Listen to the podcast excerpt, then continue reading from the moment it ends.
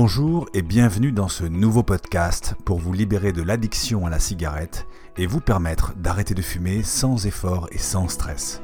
Je suis David Barbion, créateur de la méthode 1, 2, 3 Stop Tabac et je vous propose aujourd'hui ce nouvel épisode. Alors comment savoir si on est prêt ou non à arrêter de fumer? Ben Ça c'est une vraie question parce que c'est la condition sine qua non pour réussir son arrêt de la cigarette.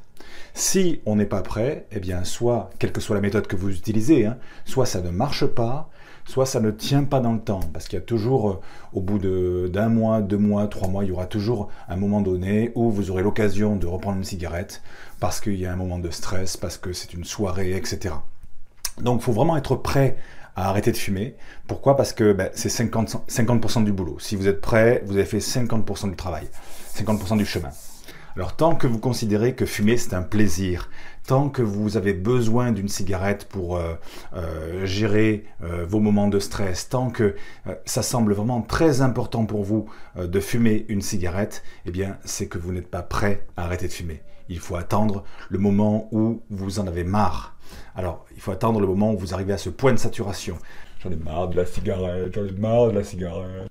Alors la plupart des fumeurs ont à un moment donné envie d'arrêter de fumer. Mais envie, ça ne suffit pas. Il y a envie d'arrêter de fumer ici, et puis il y a très envie d'arrêter de fumer, et puis il y en a vraiment marre de la cigarette. Voyez la différence entre là et là. Et tant que vous êtes là ou là, eh bien, c'est pas le bon moment. Vous n'êtes pas prêt à arrêter de fumer. Il faut arriver à ce point de saturation où vous êtes vraiment prêt ou prête à passer le cap. Là, là, là.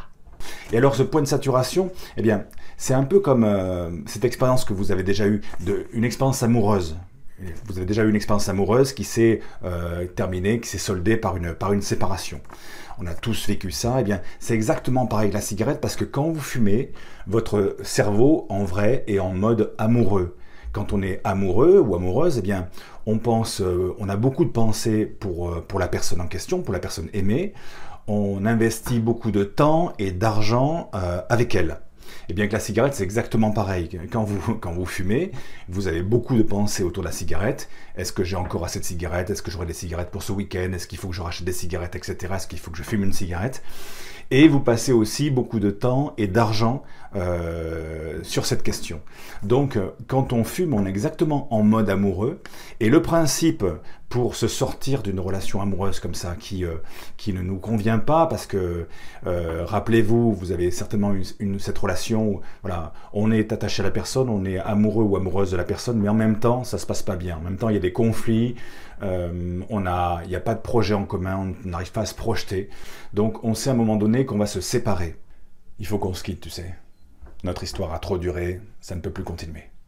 Et pour se séparer, eh bien c'est pas facile parce que ben, on est on est attaché à la personne et, euh, et on, se dit bon euh, on se donne encore une chance, on va encore euh, attendre quelques mois, on donne une chance au produit quoi. Et on peut attendre des fois des mois, des années pour se séparer. Des fois on se sépare jamais finalement, on reste ensemble même si c'est pas même si c'est pas ok. Je sais, je sais, mais ça ne peut plus durer. Il faut qu'on se quitte.